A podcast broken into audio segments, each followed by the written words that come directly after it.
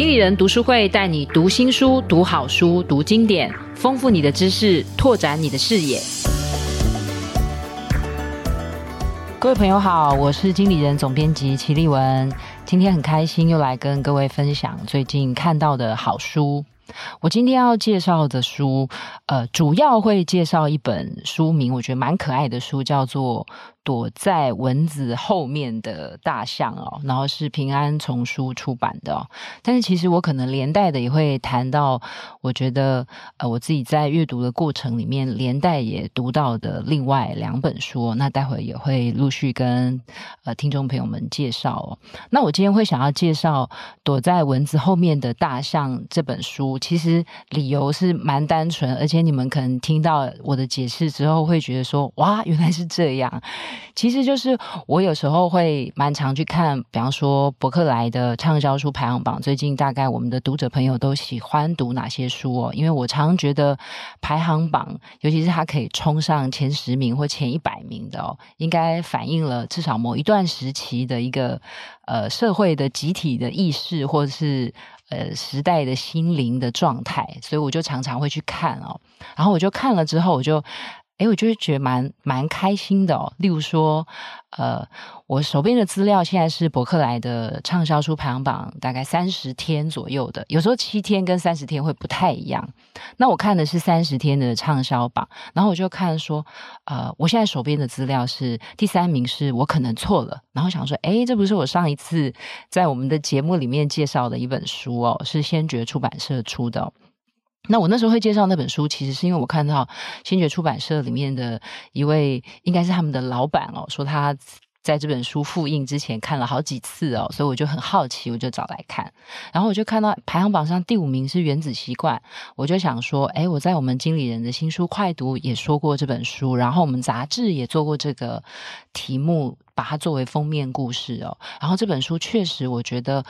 在各个领域、各行各业的专专家或者是呃专业经理人，我都有看到很多人在推荐这本书。然后还有一本书是我之前也在我们的新书快读里面有说过，叫《逆思维》，其实它也在排行榜里面第八名哦。所以我就想想一想，我就想说，诶，那我来玩一个 bingo 或是连线的游戏好了。诶，我讲过我可能错了，我讲过原子习惯，我讲过逆思维，那我就看了一下，因为有的是漫画或是在讲那种保健的书，我想说那个不太是我的专长，我就看到有一本书在第十名左右，那就是躲在蚊子后面的大象哦。然后我就。就看了一下，就是其实我觉得他的书名哦取得很好，叫做呃，他的副标那些隐藏在生活小事背后的深层情绪哦。但是我其实觉得他那个书有书的那个书腰上面有一个词，我觉得写得蛮好，那个文案写得挺好的，不是你玻璃心，而是你早就受伤了。我觉得这个是会让我很想要了解一个状态，就是说，有时候我们都会觉得你，你可能突然很在意某一些事情，然后就会有人跟你说：“哎呦，你想太多了啦！哎呦，你要看开一点啦！哎呦，你要睁一只眼闭一只眼啦！哦，你这样神经质，你这样日子很难受。”我觉得我们常常会被这样说，好像我们太在意了，那变成我们的在意，好像有一点点变成我们的错，是不是我应该要调整？然后是不是我的心胸太狭隘？是不是我？太玻璃心，是不是我太脆弱？我觉得我们常常会也会，好像明明你已经受伤了，但是你好像反过来又要检讨自己，所以我就会觉得说，我也想了解，就是说，如果这本书冲上排行榜这么高，到底是什么原因哦？所以我就去了解了一下，然后我初步第一个归因，我觉得是因为它的。书名很可爱，我刚刚有提到是躲在蚊子后面的大象哦，然后再来是它书封也真的很可爱，你就可以想见它也真的就有蚊子还有大象哦。那我想说明一下这个意象，就是就是说这个。就你想到的蚊子跟大象，其实我觉得它蛮容易理解，而且我觉得作者作者是一位德国的心理咨商专家。那他这本书其实是应该是重出，他过去有出过一个比较旧的版本，那他最近把它出了新版。然后他其实是集结了他大概四十多年的心理咨商或是精神分析的经验，所以里面其实呃就是会带着我们慢慢的去思考，就是说为什么别人看起来你好。像只是被蚊子叮了一下，但是呢，你把我我只是举例，但是他可能在你的心里，或者在别人看起来，你好像肿了一个像大象一样大的包，或者是你做出了很像大象级的踩在地上的这样的反应，就是，然后所以别人就会觉得说，你也太大惊小怪了吧？你怎么会这么神经质？然后你也太敏感了吧？所以我觉得大概这个书其实你大概可以理解，它就是在讲这样的题目，或者是讲这样的主题哦。所以这边是先跟大家破题，就是为什么介绍这本书。然后我想要用另外一个方式来说明，就是说我们到底要怎么面对这样的事。比方说，你把它对应到你的生活经验里面，就是说有一件事情你很在意，例如说，呃，你你开车子，突然有一个行人窜出来，你可能会很生气，但是有时候你会气到你无法理解。或者是说，呃，像书里面举了很多例子，例如说，你在假设你在全联要等着结账好了，然后他们不是有突然间，因为假设排了一大长列，就会说请支援收银，然后就可能会开另外一个柜台，这时候就有一个排在你后面的人突然跑去那个新开的柜台，你会不会觉得很气？然后你你你当下你其实很想去跟他说，请你按照顺序好不好？可是你没有说。然后你回家很气，你可能在气自己，我怎么这么没有勇气，或者是我怎么这么憋屈，我怎么这么胆小？就是说，好像，可是你说不定你跟你的家人分享，你可能跟你的先生或小孩分享，就是他会说：“哎呦，这有什么关系？多等个几秒有什么关系？”那你好像心里会有一些郁结在那边，就是你不知道为什么，所以你也很想要找答案。然后可是好像有时候旁人又跟你说：“还好吧。”所以我我接下来想要用。三个小故事是我分别在三本书看到的，但是其实那个故事都在讲同一件事。然后我觉得，我想要借由这样子的故事来带出为什么呃躲在蚊子后面的大象。我觉得里面有一些方法值得我们参考哦。呃，其实，在博客来的畅销书排行榜里面哦，有一本书，它也是大概在目前的呃排行榜的大概前百名左右，大概总榜总类的那。它是月之出版社出的这个书名，我相信 很多听众朋友听了可能也会很有感觉哦，就是别对每件事都有反应哦。像我把这个书名贴给我的同事看哦，他马上就去买了。他可能就是，可能就是说中了他某一种心情，他很希望自己很平静，然后不要就是好像常常情绪受到波动，可以比较专心专注的做自己的事哦。所以这本书我也在觉得说，诶，它跟那个好像你看似只是被蚊子叮了一下，但是你起了很大的反应，我也觉得有一点点像。然后还有另外一本书，我也看到的是乐金文化重新出版，它其实是日本作家渡边淳一，他也是一个知名的小说家，曾经是医生哦。我想如果熟悉文学创作的呃读者们，可能对渡边淳一也蛮熟悉的。他有一本书，我。已经出版很多年了，叫《钝感力》，就是迟钝的钝，感觉的感，钝感力。然后我就想说，哎，他那本书也是这样，就是说，就叫，你不要，你就迟钝一点，你不要太敏感。然后我就把我就把这本三本书一起找来看了一下，我想要找出来，就是说，诶，真的是有方法可以让我们不要对每一件小事都这么抓狂，然后我们可以找回心灵的平静吗？那这个真的是可以练习的吗？还是说有一些人哦，他的天性真的就是可以比较 钝？因为他比较钝，所以他比较快乐。这老天爷赏他饭吃哦，我是蛮羡慕的哦。但是我是需要方法的，因为我可能是高敏感，而且有时候我觉得高敏感对我来讲未必是一种天赋哦，有时候反而是一种负担哦。所以我觉得我就是在练习，想要思考，就是说怎么样有一些事情我可以不要太在意，然后怎么样有一些事情是我其实了解我为什么这么在意，然后我可以找出。更合适或适当的应对的方法，然后我也可以解决呃，在一些人际关系或是呃我在日常处事之间，我觉得很冲突或痛苦的地方哦。所以我想要先跟大家讲几个小故事哦。第一个是在别对每件事都有反应里面有一个故事，大家可以听听看哦。他就说，呃，有时候我会听到太太们向我吐露。不算是烦恼，也算不上是苦水的事情。那这个这个我其实是这本书的作者哦。那他其实是在修禅禅的哦，那他也应该应该可以说是一个很像庙里面或寺庙里面的住持这样的角色，所以你大概可以知道，他就是在教你要放下这件事。所以他就说，像是太太就会抱怨说，我老公把东西拿出来用完，从来不会放回原处，袜子脱了就乱丢，也不晓得要收拾。结婚几十年了，不管我怎么唠叨，还是改不了。然后，其实你看。我觉得一定很多人在唠叨这个事情，或者是他会觉得说这种类似的事情，例如茶杯不放好啊，东西不收好啊，我衣服不放好。我觉得这种问题在很多的关系里面，不管是亲子或是夫妻，我觉得一定都很多这种关系，甚至工作上也会有这种，就是你怎么老是这样，然后你怎么不照我的预期去完成某一些工作。然后这时候，这个作者就回答说：“哇，你也持续抱怨了几十年，我也真的很佩服你的毅力哦。”所以这个时候，你想想看，我们会怎么被安慰？那大家，呃，读者朋友可以听听看，你有没有被安慰？他的安慰的方式是：我们不要试着想要改变别人。你有没有听过这样子的建议？有些人就是这样，你不要试着改变他，你试着调整你自己的心情。所以这本书里面就说，想要改变丈夫原本就是不可能的。既然你最终还是要自己动手收拾，那不如就是放弃改变他的念头。然后说实话哦，我认为这是一个很好的境界，但是我某种程度上，我感觉到我好像少了中间的一个做法。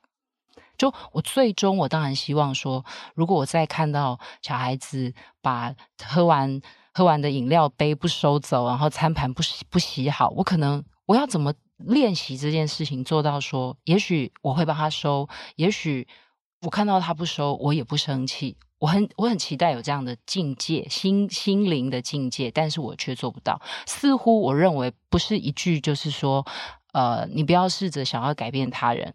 我觉得这个好像我还需要修炼，我需要一些方法哦，所以我就又看到了另外一个书哦，就是我刚刚前面有提到的《钝感力》这个书哦，《钝感力》这个书就是在跟大家讲说，就是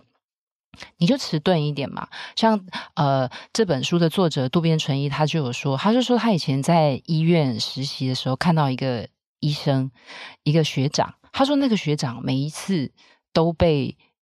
他们的。呃，等于是老师，老师级的教授，每次都被他狂骂，然后，然后那个学长永远就是说，是是，大概可以想象日文就是还还就是好像比较唯唯诺诺这样，但是大家都会觉得说，你被骂成那样，你应该会气死了吧？你回家还能活吗？你的尊严都被踩在地上。但是渡边淳一要讲的是说，其实那个学长就很像是，好像没有听到。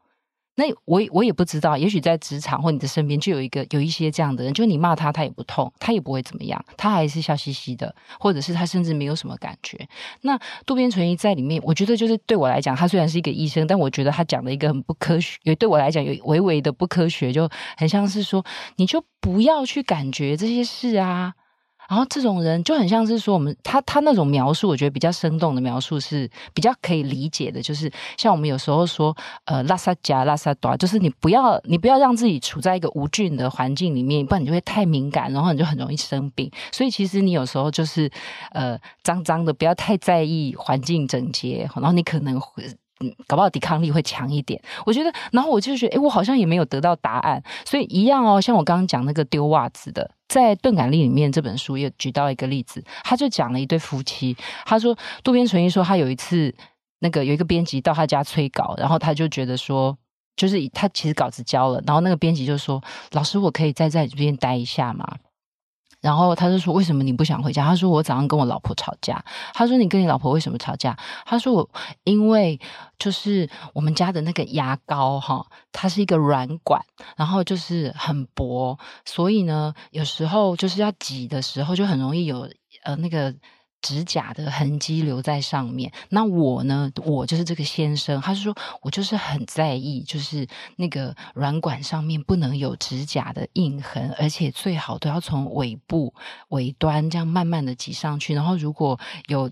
如果说呃用了一节之后呢，最好后面还可以把它折好。然后他就说他每天早上都在为他为这件事情跟他太太生气。然后他有时候就可以忍耐自己把它修整好，但是。他那天早上就正好受不了，就说了他老婆一下，然后他老婆他就说没有想到我老婆说出了我三倍的缺点，就是我说了他一个缺点，他可能说了我三个缺点，他就说因为这样他就不想回家。那。渡边淳一的建议，我觉得跟刚才我在说的这个“别对每件事有反应”，其实有一点点类似。他就是说啊，夫妻关系哈，就是需要你不要去感觉这些事，你就是，他就说，钝感力很强的人呢，他会对于说。你有把牙膏，假设盖子盖好啊，把尾用那个尾尾端的部分把它折好。有有钝感力的人，就是你有折没有折，我都不会在意。那因为这样呢，所以我的日子很开心。然后在这本书里面也也推出了一些，其实我觉得是蛮有道理。也许我觉得在医学上，也许我觉得。某一些书也会提到这种，就比方说，当你有一些钝感力的时候，你其实身心比较健康愉快，你也比较不容易生病。所以，那可能有一些，比方说，我们常常会说，像他在书里面有举一些例子，他可能看到一些癌症的患者，因为他的他的他比较积极正向，所以他其实也某种程度上也对抗了癌症的病呃的这个癌细胞。所以他，我觉得都大概钝感力这本书就是在讲这个事，但是。读到这边，我还是觉得我没有得到方法，所以我可能也是某种程度的方法控哦。就是我很想要从 A 到 C 这个境界，就是说我被蚊子叮了，然后呢，我很气嘛，我很我很气，然后我就得到了一个大象般的情绪。但是其实我很希望可以最终就是回到那个。就是真的蚊子叮而已，然后我就没有感觉，反正起一个小包。像钝感力那本书还真的有讲到蚊子叮这个例子，我觉得很妙。他就说有一些人有钝感力，就是蚊子叮了，他就像没有感觉一样，他连抓也不会去抓它。我觉得渡边淳一就是在讲这件事，然后我也觉得有一种呃巧合，就是说那到底。要怎么做到这件事？所以我，我就想说，我接下来想要跟大家分享，就是说，那我们到底要怎么做到哦？那这个作者在躲在蚊子后面的大象，这个这个作者，我觉得他有他有讲了几件事哦。他其实一开始先跟大家说故事，就是说，比方说，呃，就我刚刚讲的，就是他在书里面也提到了一个例子，我也觉得很妙。就大家好像对于日常生活里面的袜子都很敏感哦，在。呃，躲在蚊子后面的大象里面也真的举了一个例子，叫做老是为了袜子发脾气，很巧，对不对？我看完之后，我自己都笑出来。我想说，怎么到处都有蚊子，到处都有袜子，而且在三本书里面分散着哦。他其实他们讲的故事都是一样的，就是那个也是先生回家，然后看起来就很累，然后老婆因为在家里就是。就是待了一整天，然后看到先生很累，他的内心又想说：“哦，我知道你这个你这个表情跟你这个动作都告诉我你很累，叫我暂时不要去跟你说话。”然后，但是呢，他就会老婆太太内心就会有很多的情绪嘛，然后就开始会说：“那那看你等一下什么时候，等你休息完了，休息够了，你再来吃饭啊。”然后说：“最好你还能够把你的袜子。”还有你看过的报纸收一收，然后你也可以想见老公的反应，就是你又来了。你又拿这样的小事跟我吵架，所以其实你看，这就是这种生活中看似无关紧要的小事，但是却引起我们非常大的反应哦。所以在这本书里面啊，就是躲在蚊子后面的大象这本书，它其实就是在讲这样子的情绪，就是说这么多只，好像就是常常会有这种小事。那那个小事有的真的很小，像他也讲里面有一个有一有一有一个男生，有一天他就看到他的车子好像隐约的被擦撞。他觉得他的车被擦撞，可是呢，所以他就一直很想揪住那那一个呃，把微微擦撞到他的车那台车，把他拦下来，然后他就觉得那台车好像要跑走了，所以他就很急的跑过去。其实他很他。确认之后，其实他的车子完全看不到一个压呃一个刮痕，在保险杆上一点刮痕都没有，但是他就很气，他就一直很想跟那个司机理论。然后，其实我觉得作者就是一直在举这样的例子，包括就是你如果去餐厅，你坐在那里十几分钟，然后那个服服务生一直没有看见你，但是诶他突然间去丢了菜单，然后去问隔壁桌的人说：“就是我可以为你服务吗？或者是我把菜单丢了给他？”他就会觉得你干嘛忽略我？你怎么会没有看见我？你不知道我坐在这边已经十分钟了吗？就是我们常常会为这种事情好像可以很快的放下，但是我们却搞不好会气上好几天哦。所以这种。就是说，我觉得这就是我刚刚讲的，好像比方说，不要对每件事有反应，就跟你说，哎，你不要想那么多，然后钝感力就会叫你要练习，你要练习也是不要对每件事情都有有那么强烈的感受。那这本书教的方法，我觉得大概是这样哦，就是说，因为他就是不想要，他就是想要告诉你说，其实看起来每一个蚊子底下其实是有一只大象存在的，所以他就要教你去找大象。所以呢，它其实是有一个公式，就是说蚊子、大象和激动的情绪。那蚊子就是说我们看的那个看似很小的事情，对不对？然后大那激动嘛，就是说，因为明明是一个呃很像蚊子般的小事，但是却引起你非常激动的情绪，所以他就会想说，那中间一定有一个原因吧，对不对？否则的话，你怎么会瞬间膨胀的这么大？所以他这个他。它这个就是大象，大象就是那个原因。那你想，大象很大只嘛？你可以把它想象，就是说，它有的时候是，就很，我觉得。把它想象成一个冰山，也很容易理解，就是好像露出来的是小小的一块，但是其实你底层有非常多的情绪。其实我认为听众朋友应该一定都可以理解这种。其实也有很多的呃心理学或咨商的理论都在谈这个，就是看起来是表面上的一个小事，但是隐藏了你很多内内在的情绪哦。所以，比方说在这个书里面，其实这本书蛮可爱，还附了。插画般的小卡，然后他这个小卡上面真的画了七只大象，所以这个作者透过七只大象来告诉你说，为什么你常常看起来只是被蚊子叮了一下，但是你的情绪却很强烈哦。你你你现在听我大概念一下，你看你的心里面有没有这七只大象？就他是不是住在你的心里？第一个就是我很害怕不被尊重。对不对？所以我刚刚举那个在店店里面，他就觉得他被服务生忽略，你干嘛不尊重我？对不对？然后或者是担心失去保护，就是说，比方说，可能也许有一些在小孩子，他很担心父母不会保护他，或者是也许有一些夫妻关系也会有这样子的担心哦。然后再来就是无法。划定界限，对不对？有一些人就会觉得说，像情绪勒索，搞不好很多时候也是像这样子的状态，就是你怎么都没有尊重我的界限，然后会没有尊重我的自主权等等。还有就是你的自我需求很失落。就是说，你其实内心有很多的渴求，像也许那个呃很在意先生把袜子没有放好，或者是报纸没有折好的太太，她其实心里搞不好是有非常多的需求的，而不是表表面上只是很在意你袜子没有收好。然后还有就是说，呃，他人赋予价值，就是我总是要等着别人来肯定我，然后就是我我其实自己。常常是比较处于比较没有自信的状态哦，然后还有一个就是为什么我总是我总是要让步，然后为什么我总是好像要帮大家做好多事情，然后大家才好像是不是这样？我觉得是比较讨好型的人格，就是好像这样你才会喜欢我，对不对？然后还有一种就是为什么我那么可怜？为什么都没有人要帮助我？为什么我就是常常很多事情我都要一个人面对，一个人处理？那这种就是比较可怜、缺爱。孤独型的哦，所以其实我觉得作者举出这七只大象，是因为我刚刚前面讲，他有四十多年的咨商还有分析的经验。他的意思是说，其实每一个人心里面住的大象都不太一样，但是他列举出的这七只大象，是他在这么漫长的经验里面比较常看见的。就是说我我很我很担心呃不被尊重，我很我很担心，就是好像呃。我都不是某一个群体的一份子，对不对？有时候你在工作上，你也会觉得，诶，我怎么好像比较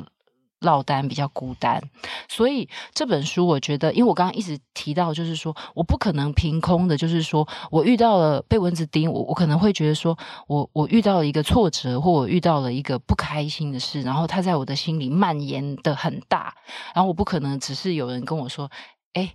丽文啊，你想开一点。好，你对你结了婚哦，你就是要睁一只眼闭一只眼，然后我就会豁然开朗，我就觉得说，哎，好像不是这样。所以我在读呃躲在蚊子大后面的大象这本书，我就觉得，诶，它有提供一些工具，我觉得还蛮实用的。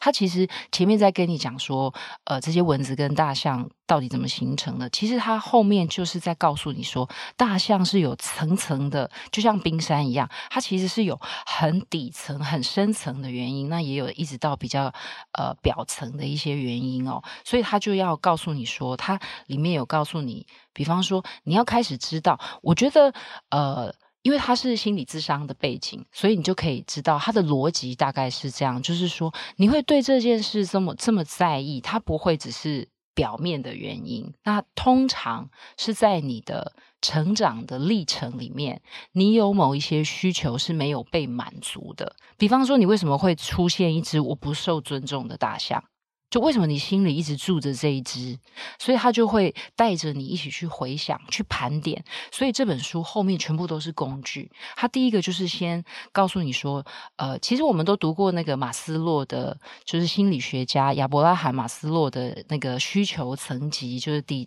最底层可能是你要吃饱啊、喝足啊，比较生理的需求，然后可能慢慢的一直到最高层是自我实现。那大致上他也是这样子，他在。呃，教读者盘点需求的时候，其实类似，但是他有在参照其他的书籍或是理论，所以他不是按照呃马斯洛的这个层级，但是他有提出了几个需求的盘点。那我觉得他的，大家先听听看这些需求，再来看他怎怎么教你盘点。他的需求就是说，我们生命中很重要的需求，如果被如果没有被满足。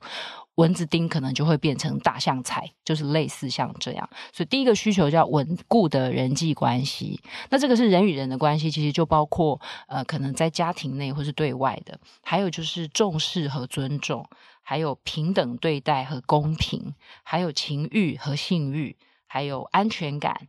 还有好奇心，还有自主。然后他就告诉你有这些需求，这是都是我们人很根本、很根本的需求。所以呢。作者就是他提出了一个方式，就是他先告诉你说，你先去盘点看看，你在过去，他他其实是有。好几十张表哦，比方说针对稳固的人际关系，我先举这一个例子，他就会说，你先去盘点，他有很多的问题会问你，他可能关，他会列一个表里面，他就会列出十个问题，去告诉你说，在过去，在你从小到大成长的经历里面，在稳固的人际关系里面，然后可能有十几道题目，你去回答，你这些需求有没有被满足？大概这是过去的，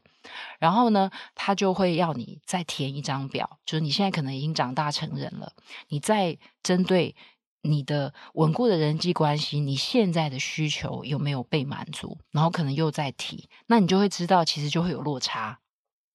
就是说我过去是这样子的评分，然后我现在这个需，其实最理想的状况就是你过去没有被满足，但你现在被满足了，所以他其实就是要找出这个。gap，然后它其实就是针对我刚刚讲的每一个需求都去做这样的盘点，就是 before and after。然后你做出这样的盘点之后，他会想要再教你再做一个盘点，就是说在这些需求里面，你觉得哪一个最重要？就是说，比方说像我刚刚列的那个自主、好奇、安全感、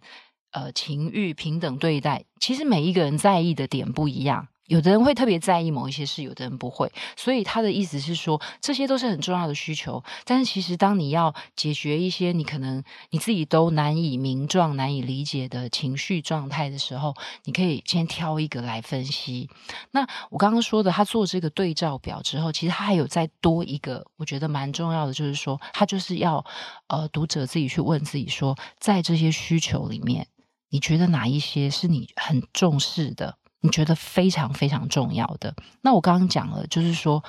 呃，比方说你的需求有没有被满足？因为他其实是做了一个需求总结表嘛，就是说每一个需求是不是都有被满足？所以我觉得他最后画的这个象限，我其实其实还蛮，大家如果看这个书，还蛮推荐大家去画这个象限，因为你最后就会画出一个，就是有一些需求是我很重视的，但是我从小到大他都还没有被满足。然后最理想的状况就是有一些需求我很重视，然后我发现从我成长小时候一直到我成年之后，它是都有被满足的。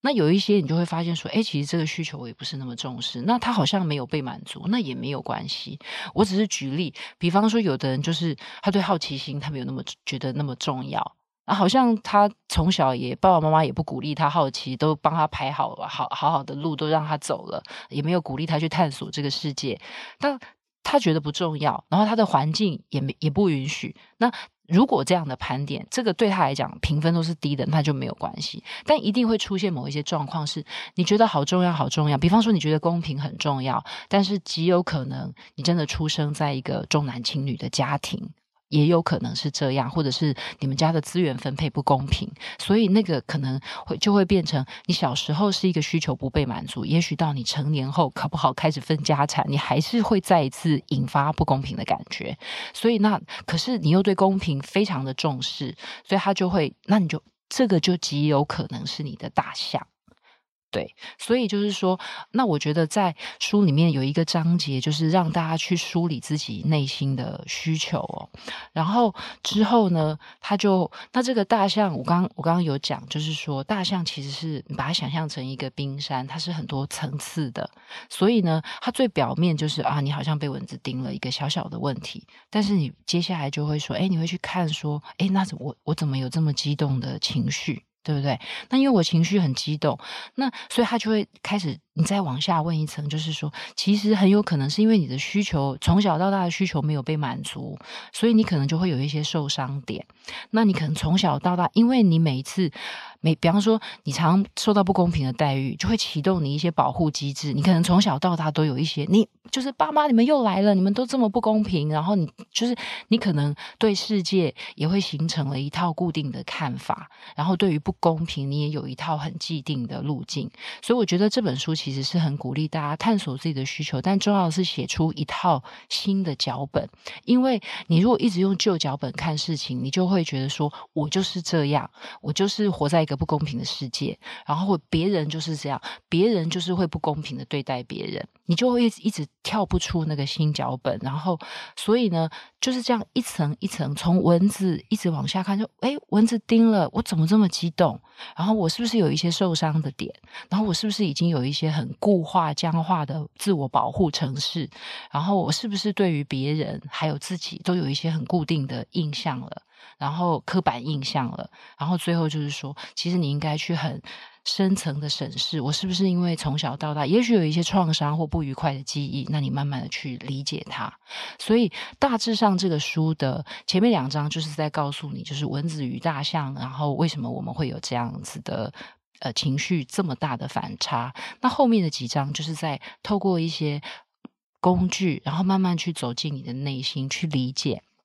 所以我自己是觉得，其实越到后面哦，那个工具的应用，我觉得真的是需要静下心来，因为它比较像是跟自己的心灵对话，然后也要蛮诚实去看待自己，可能也要花一些心思去回想。那我觉得还算蛮实用的工具，但是在读起来可能要稍微呃费一点心力，用一点力气哦，然后找到一个可能先从一个你现在觉得很棘手、很棘手的状况，例如你觉得工作与生活无法平衡。那工作与家庭无法平衡，那你可能可以按照作者呃提供的一些工具还有方法，然后慢慢的去梳理，层层的理解自己为什么会有这么大的情绪的波动哦。所以今天跟各位呃透过这个。躲在蚊子后面的大象，跟大家分享哦，为什么就是连袜子没有收这样子的小事，也会让某一些人哦变成要跳脚，像大象一般跳脚的情绪状态哦。那希望大家可以在呃。听的过程里面也得到一点疗愈哦，那更重要的是，我们也找到一些工具去理解，而不是只是